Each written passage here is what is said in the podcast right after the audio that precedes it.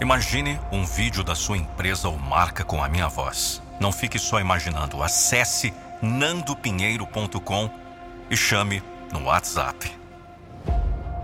Às vezes a vida nos ensina uma lição valiosa. Não ser tão bonzinho.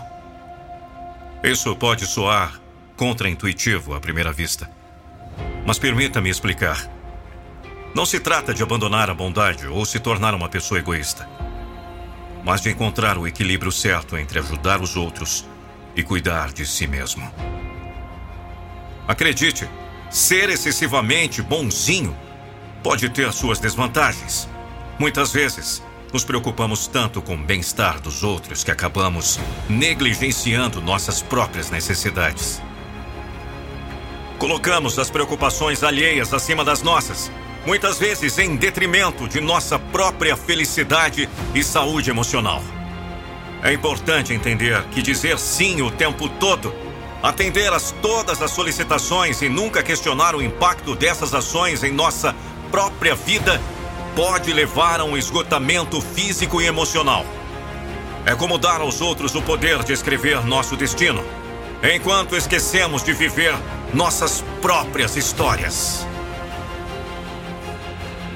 A verdade é que ser bonzinho não significa ser um tapete onde as pessoas podem pisar.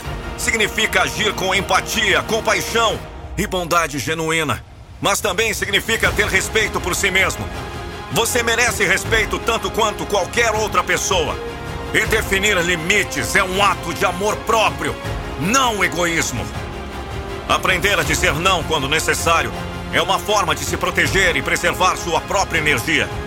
Não é ser insensível, é ser realista sobre suas próprias capacidades e necessidades. É entender que você não pode salvar o mundo, mas pode fazer a diferença de maneira significativa sem sacrificar sua própria felicidade. Ao encontrar o equilíbrio entre ser bonzinho e cuidar de si mesmo, você se torna mais resiliente e capaz de ajudar os outros de forma mais eficaz.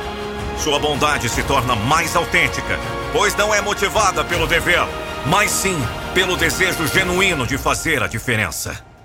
Portanto, não tenha medo de reavaliar seu papel como bonzinho em sua vida. Lembre-se de que cuidar de si mesmo não é egoísmo, é necessário.